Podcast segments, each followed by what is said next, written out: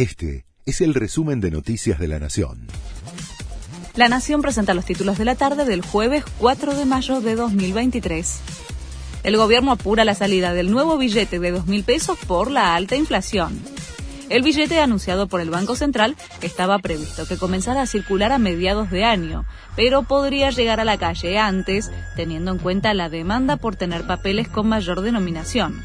El organismo ya tiene la primera tanda de los billetes que serán probados en los cajeros automáticos y podrían comenzar a circular a fines de este mes. La ciudad devolverá 11 mil millones de pesos del impuesto a las compras con tarjetas de crédito. Se trata de los importes cobrados desde que la Corte falló a favor del reclamo porteño contra el Gobierno Nacional por la quita de fondos coparticipables. Calculan que en promedio serán cerca de 3.200 pesos por tarjeta.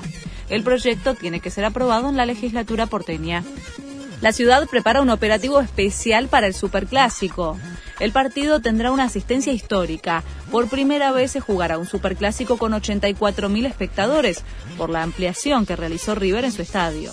El operativo incluirá a 1.400 policías y 1.200 cadetes de tribuna segura para aplicar el derecho de admisión. Además, el recorrido del plantel de Boca al Monumental será secreto. Temen ataques de Rusia a infraestructura clave en Europa. Investigan el movimiento de supuestos buques espías enviados por Moscú que estarían mapeando cables submarinos, gasoductos y oleoductos. Este tipo de infraestructura crítica puede ser objetivo militar y Europa teme ser vulnerable si Rusia decide ataques a esos blancos. Furor por las entradas para Luis Miguel. Agotó las localidades para los tres shows anunciados en menos de dos horas. La productora inmediatamente confirmó tres nuevas fechas, 8, 9 y 12 de agosto también en el Movistar Arena, y ya salieron a la venta las entradas.